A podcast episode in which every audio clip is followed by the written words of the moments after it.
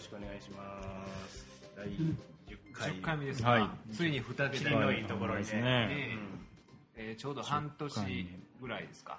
うん、もう7ヶ月目。7ヶそうですよね。月目に入って。年末は。もう定着してきましたね。定着してきた。どういうこと？あのあいさっきも言ってたんですけどその iTunes ストアでうん。あの順位がよくわかんないんですけども、個人ジャーナル部門で4位ですよ、す4位ごいねもう久米宏が背中見えてきましたね。ねちょっとずつですね。ちょっとずつね。えうん。まあまあ。ちょっとねあの、僕の事務所でこれねあの、やってるんで、うん。ちょっと隣の会社とかからしたらね、まだ残ってる人がしたらかなりうで怪しいと思うんです あいつはね何やっとんの。ねマイク出して。ねえ音はこっちのボリュームされならもう大丈夫なくらいかなっていうね。ありがとうございます。見ていただいて。このゴゴーチンかグーチンか、はい。この人4時ぐらいからチェックインしてましたからね。早すぎて。行き急いでましたよこの人は。4時です事前準備がね。どんだけやっていうね。ありがとうございましたほんまに。はさて。今日はね一応まあ一応「オールナイトニッポン」のはい、はい。あちょっと反数していかないといけないかなっていうのをね。あまあちょっと過ぎた感ありりますよあの、はい。前前回は「オールナイト」が木曜日でその月曜日ですかね。そうですね。ああ時間経つの早いですよね。はいはいはい。ほんまに。立つのは。ね。いやもうでもねそのポッド「オールナイトニッポン」ポッドキャストの方で日本放送の方でかなりもう反省かなり言うてたな。を。反省してなかったよ別に。反省したよ反省はしてないです。なんか読み込めみたいな。そんなのできへんの当たり前やみたいな。できひんの当たり前というよりもうん。あのーなんていうんですかねやっぱりね、うん。そのあるわけじゃないですかそういううん。ルールルールがね、うんあここで喋ってるようなことをうん。喋れるわけがないと。そうでしょう自分ね語りできるシチュエーションじゃないわけですから、うん。あくまで岡村さんの法律相談を、うん。にお答えするという立場で行って、ね、自分の話をあれこれしたら、うん。それはそれで流れおかしくなるわけですしね、そうそう。うん。のっけでないきなりヘビーリスナーですって言ってちょっと音とかぶってる感じに。な いや食い気味にね。食い気味や。ったあのこういう食い気味でしたよね。食い気味に。あれは言わへんとかなんとかずーっと謙遜した形で進めたのにいきなりやったあそうですね。あのフライングすごかった。あのこの前回はこの弁当区の9回目で、うん。ええ。僕はやっぱり好きやから好きやからこそ、そういうぶしつけなサインもらうとぶしつけなことは僕はしない男だとはい言ってましたね。けれどもールナイトニッポン」の本3冊ともサインいただきました。どんだけ厚かましい。2人ともお二人ともから3冊すごいな。サイン全然予定とちゃうやん。それあんの今？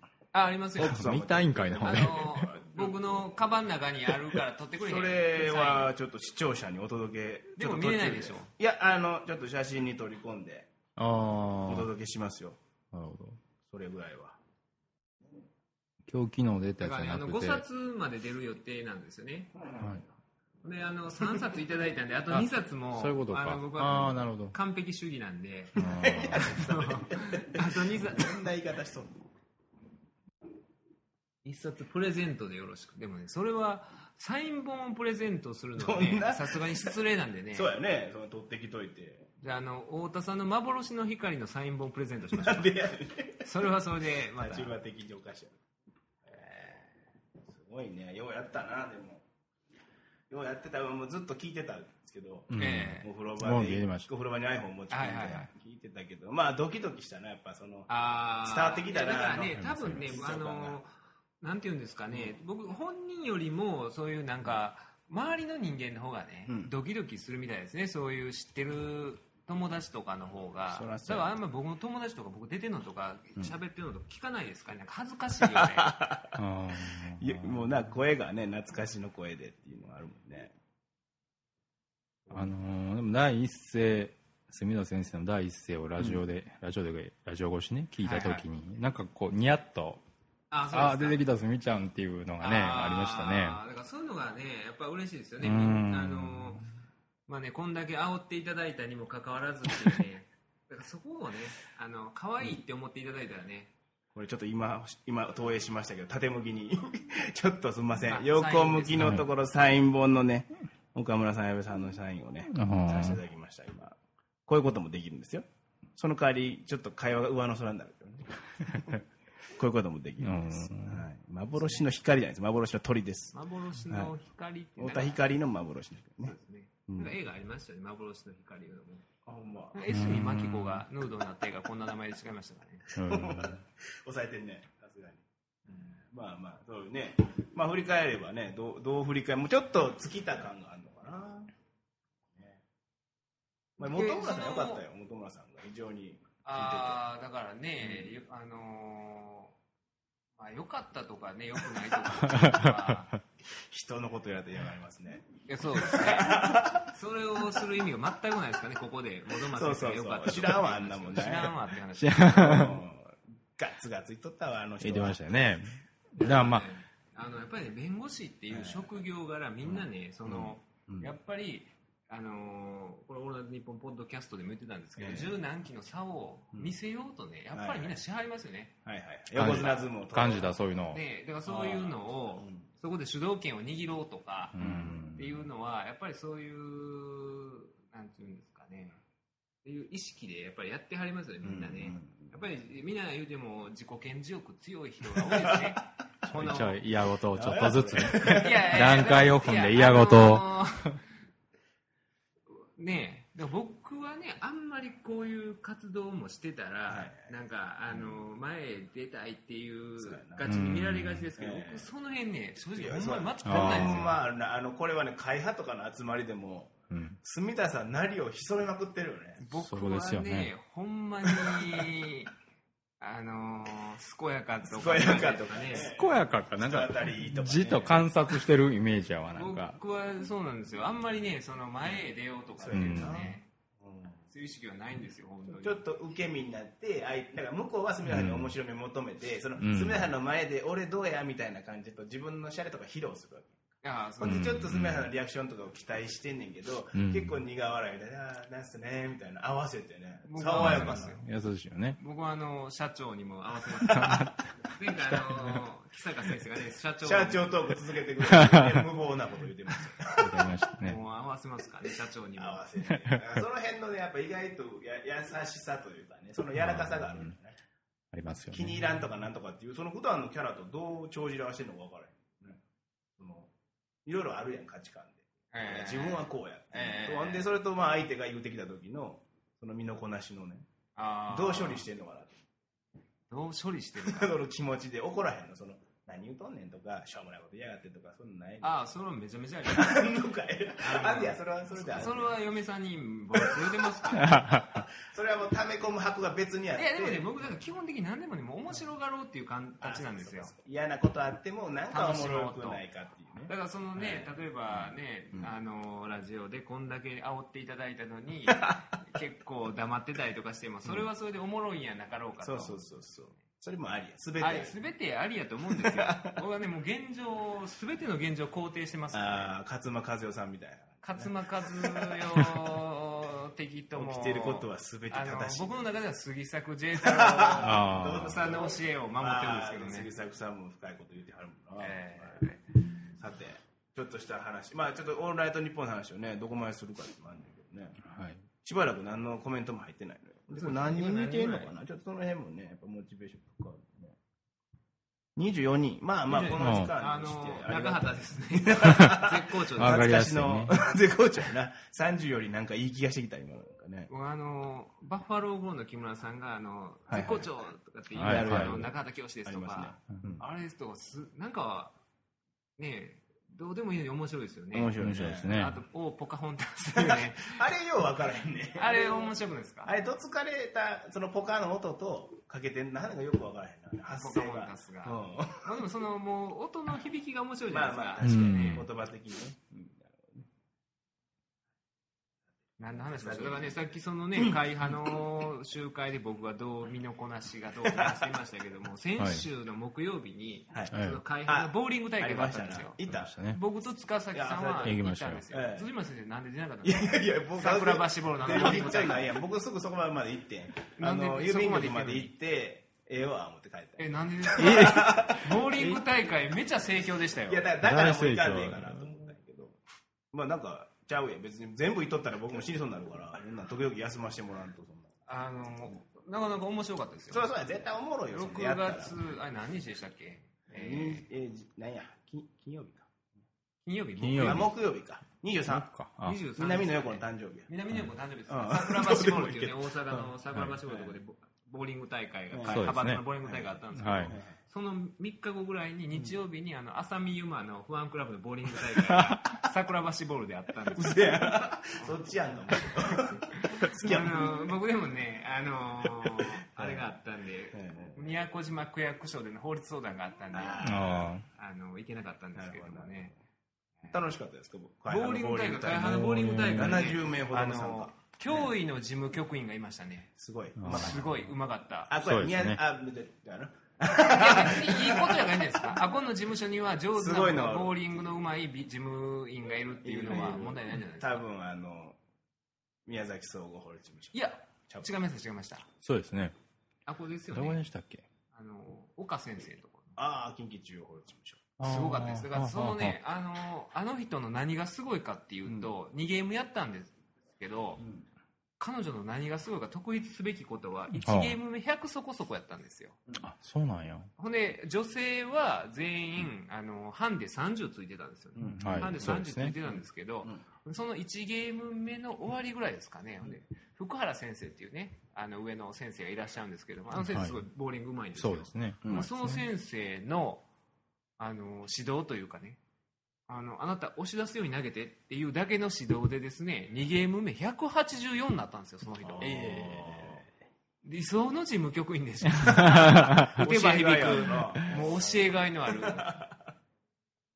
だボーリングってうん誰がやっても実は結構いけるじゃないですか、80ぐらいは最低そこです。やし、うん。その選ばないでしょ人をああなるほどそうですね。うん。老若結男女。構ね僕のおじいちゃんとかあのボーリング マイボール持ってもう80ぐらいの時でマイボール持って荘園ボールっていううちのボーリング場行ってたんですけど、はい。そこはもうほんまおじいちゃんおばあちゃんとかばっかりが 昼間からボーリングしてたんですけど球の速さとか体力とか関係ないですよねボーリングって。そうですよね。はや 早ければ倒れるっていっていうもんでもないねし、うん。だからまっすぐに投げれたら体をまっすぐして腕をまっすぐに投げて押し出すように投げたら誰でも180ぐらいはいけるって言うといけるんですよね、それをもうその教えてもらうや否やですよ、うん。あずすんなんですよ。あの上達ぶりがほんでその人個人優勝でうん。チーム優勝もそのチームで、はいはい。ああなるほど。それはそのはその時は全然初めはあかんかったやろだから。初めまだ普通ですよね。100でうん。女性で100ぐらいやったら。まあうん。普通よりはちょっといいぐらいですかね、ほんでプラスその30みたいな。ああ、そいつハンデいらんやんそんなそんな馬になったら途中からあいつおかしいんちゃうかみたいななかったハンデいらんやろ。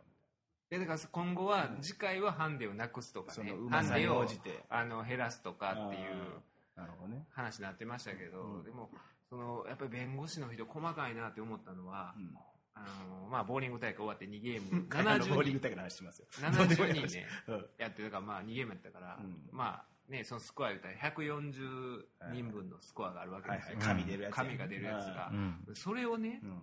もうね二次会があったんですよ。ボーリング大会の後飲み会があったんはい、ですけど、そこで発表するやろ。発表して、う。んまあ、順位発表とかブービー賞とかはあったんですけども、うん。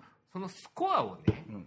あの後日弁護士会のはい。レターケースに入れておきますと。はいはい入れる必要全くないと思いますよ。大変でしょ。それだって事務員さんとかも来てるんでどの人が弁護士でどの人が事務員さんかっていうのも。まあレーンで一応一旦割ってるからまあ立ち上ることはできるよ。も元に引き戻していくことは情報として。まあいらんわな。いらんでしょ。二次会のどっかの机の上に全部あのスコア置いときますでうん。いいじゃないですか。ちゅうかあれもうややり終わって発表あったらもう,、もう出し柄でしかない情報やんか。その晩しかいらんやんその紙は、まあまあ。思い出すか、はい。それで。いや俺でもねこんなんやったんいや欲しい人いま欲しすよ。あれ多分。い人いますよいいった？俺ワンフレーム目なんやとか。ああ2ゲーム目。面白くない人やろ、それ。そんなその場を楽しむもんやボーリングなんか。いやでもねだからそれをわざわざ後日入れるの大変でしょ、うん。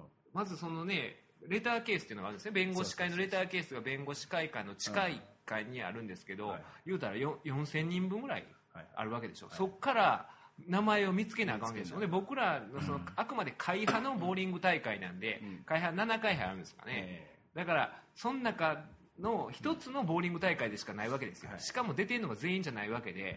その名前をいちいち照合していってね、えうん入れる作業を考えたら絶対二次会の机の上に置いとくべきやったと思うんですよ、ね。あーあるんやからなそこにあるんやその場にあんねんから。多分そ当然ね、うん。あのー親睦委員のボーリング担当にはその案も浮かんだと思うんですけど、多分もし紛失したらっていう もしボーリングのスコアを机の上テーブルの上に置いといー。て紛失騒ぎがあったら誰が責任取るねん。あれ全部漢字で名前入ってるやつやろ今は。漢字でカタカナとかや。カタカナとかじゃだと思うんですけどね。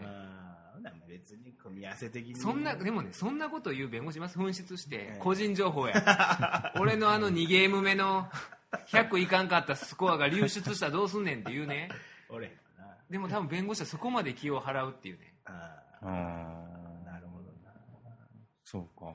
まあ特に親睦委員会今かなりそういうなんかやたらそういったさまつなことについて議論するね。辛抱だからねみんな合議制を取ろうとして すごいんですよね。あの料理を料理教室の料理を何するかであんだけ議論をああ戦わせるところっていうのはそうですよね。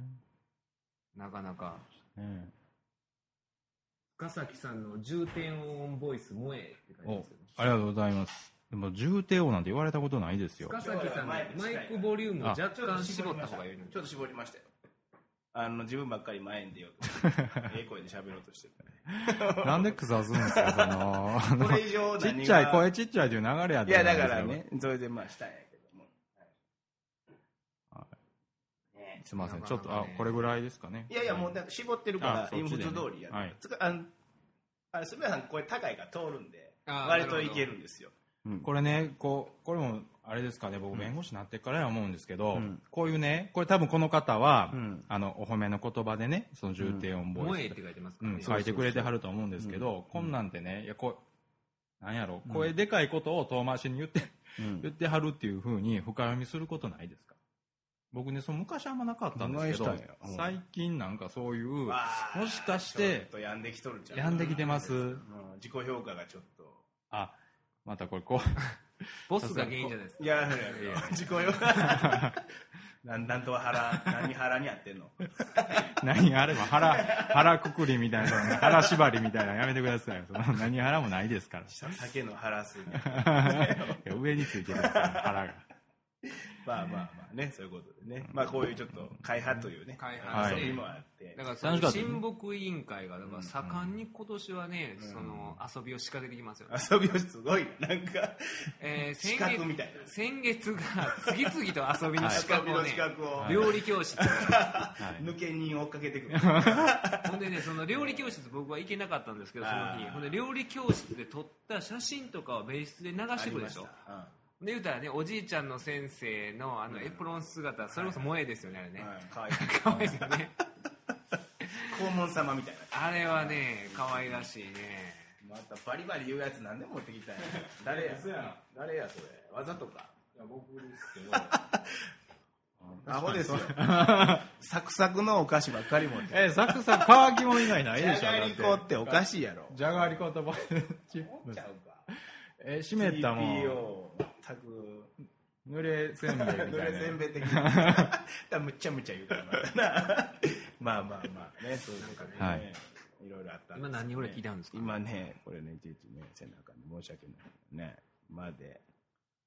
19うわボーリングの減話で減りますね。るな。やっぱり人気ない話ね。ちょっとまああんまりこう見通しない話ばっかしてるからあるんでしょうね。うん。なんか質問とかないですか？質問とかないんですかね。この人頼りのね自分らで喋りたいことを見つけて喋れやっていうね。ね。なんか法律相談とかないですか？俺そうだ俺そうだはいらないよ。聞いてらっしゃる方で、うんいらない。ななないくていいですよそんな。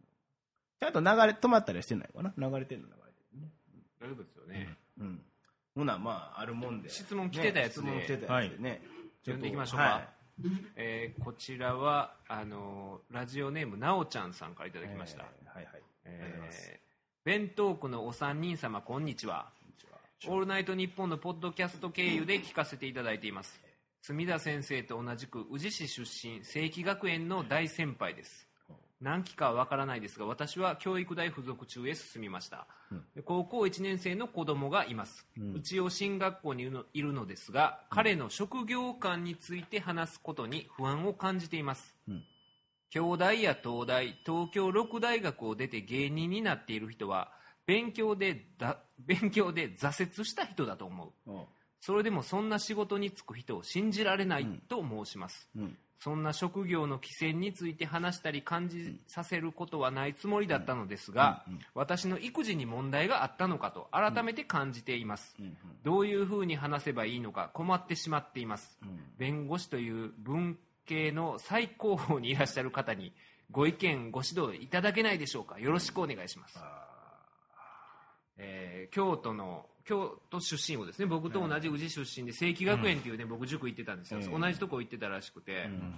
もう正規学園って僕は伏見校行ってたんですけど、この人も宇治やったら伏見校やったと思うんですけど、あのこの正規学園の伏見校っていうとこが正規学園っていう塾が、まあ、進学塾中学受験の塾なんですけれども、はい。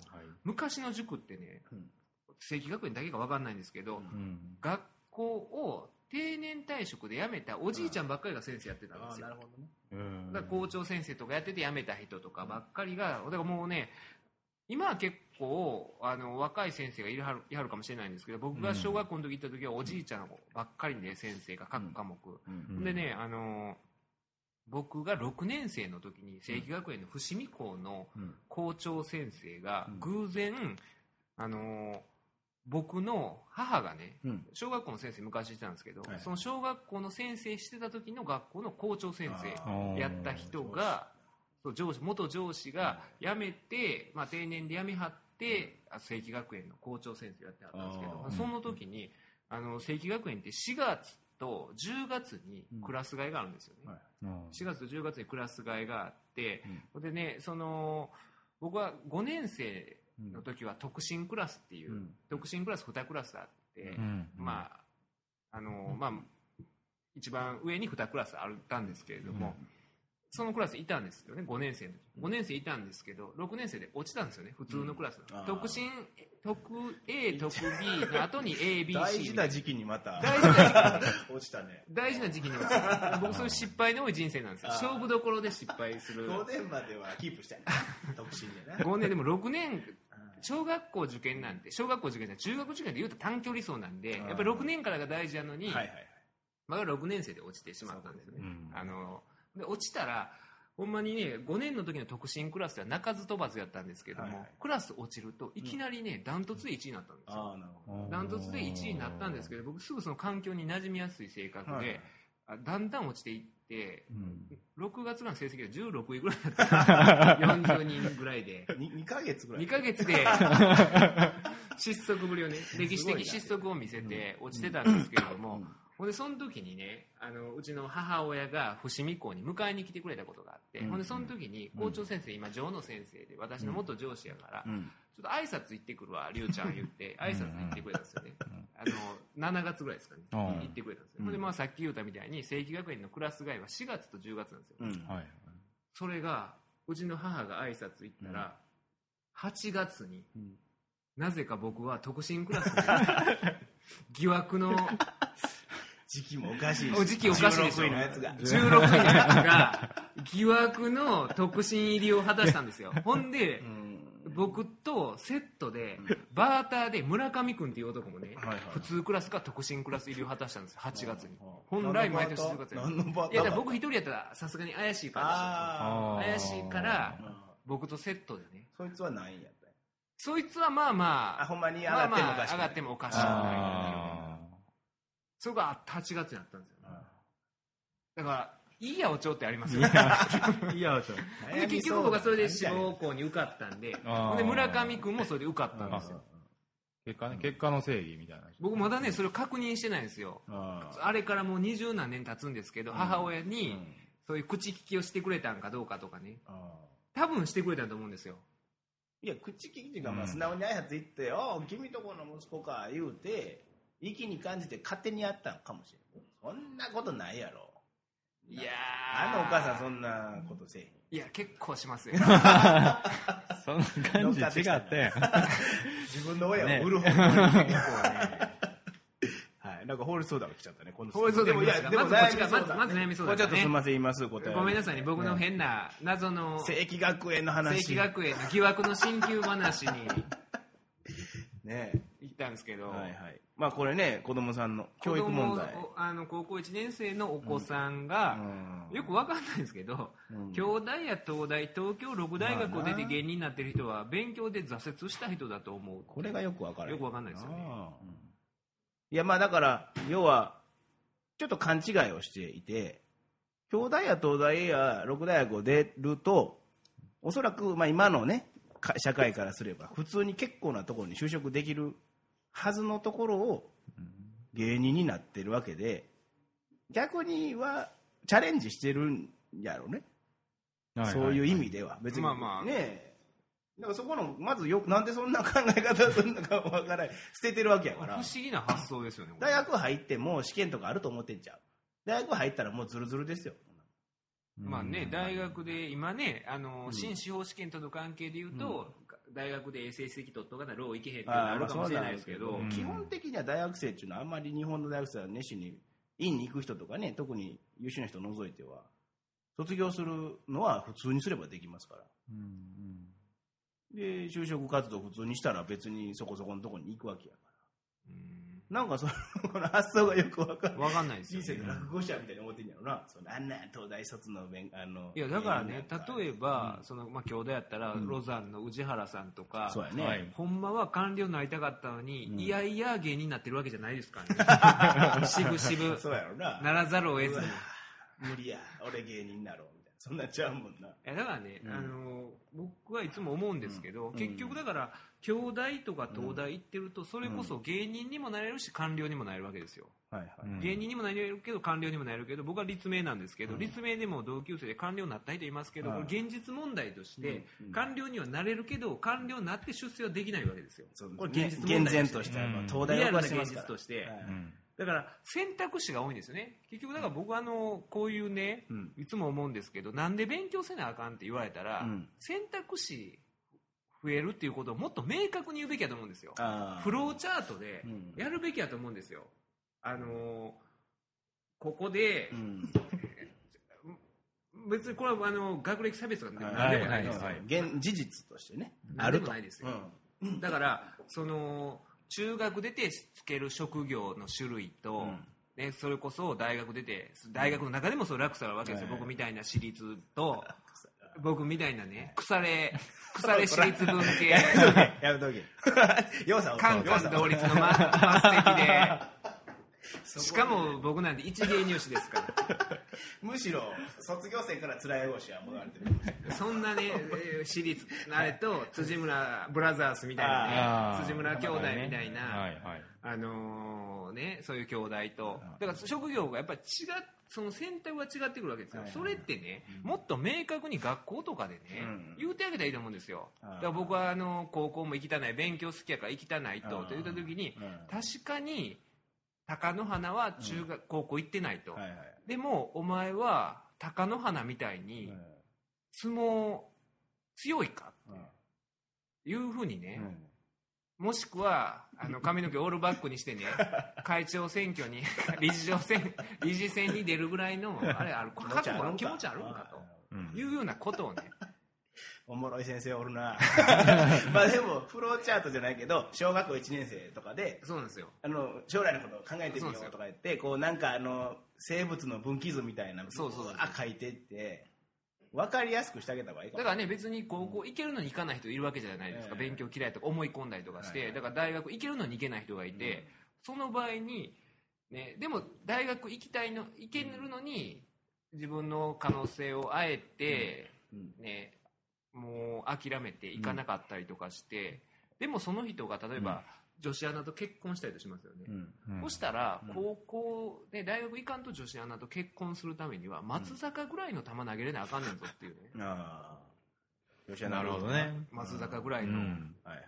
ていうようなねことをもっとフローチャートで、うん。僕いつも思うんですけど中学とか高校とかでたまに OB がうん。なんかね講演会とかあるじゃないですか、うん。講演会に成功した人読んだらダメやと思うんですよ。失敗した人が分岐点はどこやったかみたいなね、どでもイエスのクイズのイエスイエスイエスの上は見とかんとそれは。ま あいやでもね。ノーノーノーの人見たらイエスの分岐点分からへんから ずっとノーやった人は。いやでも僕だってそのあの時もっと勉強したとかやっぱ思いますからねあの時とかってほんまにそのフローのここって言える？あ人生変わった時ですか、うん、ここでも僕ねあのちょっと話変わりますけど うちの兄貴がすごいね肥満児で僕も肥満児やったんですけど兄貴がどれほど肥満児か言ったらほんま若年性の糖尿病で一回は20代の時倒れたぐらいのねあれだったんですけど兄貴が太り出した瞬間を僕分岐点分かりますよ。うん。あの近所ノルドっていうお好み焼き屋でめちゃくちゃ食いよった次の日からね まあそれは置いといて。それは一時的。いや違うんですよ。そっかそっからら坂道を。そっからねうん。坂道を転げ落ちるように。投げるというか上がっていくのかそれはね小3ぐらいですね。そっから。それが美味しかったんかな。ノルドでね。ノルドが。ノルドで脂肪がノルドみたいなね。どうでもいいです まあね そうあのだからねはい、なるほどね。ああまあ、でもこれはむしろお母さんやからね、育て方について問題があるんでしょうかって、それはもう全然ないと、まず、これはメッセージとしてお伝えしたい。いやでもお母さんって不思議ですよね、うん。僕のポッドキャストを聞いてたらかなり下世話な話とかもね、はい喜んでらっしゃるお母さんなわけですよ、はい、はい、はい。だとしたらもっとね踏み込んだ教育をしてもねいいと思うんですけどねだからなんかねあのーすごいねこのお子さんは視野が狭いというかねお言うたな。と思うんですよね子供捕まえて。今の段階でだから まあね親と喋ることっていうのは本音を喋ったりしないんでね、ねうんでも逆に言うと、その、き真面目な、あ安心感はあるやん。そんな、俺はちゃうぞと。俺はむちゃくちゃ上り詰めるぞ、みたいな子かもしれん。いやだからねそのね、だから規制ないというか、ねよくねこういうこの人は、うんそしたらその勉芸人になったら勉強で挫折したということは、その芸人っていうのはあまり良くないとかって思ってるかもしれないんですけど、ね、成功してる人がすごいわけですよ。芸人さんで。う、ん。芸人さんでそのトップの人の収入を弁護士で稼いでる人っていうのは、まあ、収入で言えばね、まあ、それだけじゃないことももちろんまあありますけど、まあ、一応一つの物差しとして、えあのかまあ、現世をちゃんと勝ち切るというかね、まあ、うん。商売、おもろいことをやってうん。金を稼ぐという。えうん。やっぱりね、だから僕のその芸こういうね、あのちょっと話変わりますけれども、テレビとかでね、うん。例えば、うん。ああいうロンハーとかが続悪番組、ええ。子供に見せたくない番組とかうん。選ばれたりとか、なんうん。かテレビの当初欄でね、うん。ねなんかあんな芸人のいじめをうん見せるのはいかがなものかとかね、書く人いるじゃないですか、いツッコミやのにそれを理解せずに。はいだからね、ああいうのもっと見せるべきだと思うんですよ、うん。子供にね、うん。はっきり言ってリアルな現実をね、はい。やっぱり芸人さんのああやって見てたら明確じゃないですか、はい。MC になれるさんまさんがいて、しんすけさんがいて、えダウンタウンさんがいて、うん。ほんでその人らにいじられて生きてくる、うんそのね、まああのダチョウ倶楽部がいはい。て、うん。山崎邦生がいて、はい。みたいなね、はい。だからね、教育っていうのは、あなたは、こういう山崎邦生的生き方もありますよっていう提示してあげるのがあ教育だと思うんですよね。なるほど、なるほど。うん。そらそう。や多様性をちゃんと。分かった上でっていう。ね。ダチョウ倶楽部、こういう生き方もあると。だからなんかね、みんなが3万を目指せじゃいや、でも今みんながね、可能性あると、さんまさんになれるみたいな教育をしてるでしょ。うん子供の時に、うん子供は無限の可能性で、それ絶対ないんですよ。まあうんそれはまあまあまあまあ、そうまあ、芸能界的な意味ではないけど、まあ、でも、まあ、ある意味真実もあるわけですよ。まあ、言うたらここで頑張れば、なんとでもなるっていう時期は長いよ、実際は。だって、司法試験やって、賞味最後の1年ぐらいしか頑張ってへんやんか。あそうなんですよね。言うたら、そんなんや。だから1回で受かる人も僕みたいに9回かかるようなね、腐れ、そう、ゴールテープ切る前のダッシュ力一緒やそうなんですよ。うん、なんか変わらへん。どんだけ周回遅れしとっても、最後、ふわって走ったらいけるわけやから。いや、いつでもいい。まあ、この人がどうかは分からへんけどね。そういうことじゃないかもしれんけどね。まあ、でも、まあ、ええんちゃう？ここれ、これでしばらく一回行ったらええと思うねん。この在しとるとか言って、今度言うたらええねん。友達の前とかで。お高校前何言う一てんねん？って言われて、うんその、この強気で発言することで、またこう、うんあの、周りから言われ、ああ、そうか、って気づく時がまた来るから、ええやん。その、のんべんだらりと、意見も何もないよりはええんちゃうかなとかって思いますよね。これちょっとおかしいとは思うけどね、普通に、普通に読んだらおかしいなって思う。ねなんか、あの、うんどういうふうに話せばいいのか、私の育児に問題があったのか。そうまずそれがね、そこまでね、言わんでも。ね。学校でそんなこととか言われるんですかね。かもしれんで、これ。でもしこの、この書きぶりやったら、多分お母さんの知らないとこで、なんかいつの間にかそんな価値観に、みたいなね。これだから、例えば、あの、学校で、なんか、若手のギャグとかをやってちょけてるやつがおおったと。はいほんで担任が、ああんなもん芸人なんかなったやつはもう人間のクズやぞ、みたいなことを言うて、うんああ、そうせねば、みたいな、ごっつ素直なんかもしれんで。あの、あいつらは人間のクズですから、みたいな。いや、逆に問題ですけどね、そこまで素直な。これは高もう、ナチ的な、ちょっとね、そう、価値観の刷り込みをね、うんされてるかもしれないけど。まあまあ、これ一時的なもんやって。もうお母さん心配したことないですよ。いや、でもそれは、あの、ダメですよ。もっとちゃんと言ってあげいや、る。でもお母さんのせいでこうなるわけちゃうやんか、別に何まあ、とりあえずは。うん。見守っとけば2年になったらまたちゃうこと言ってるよ。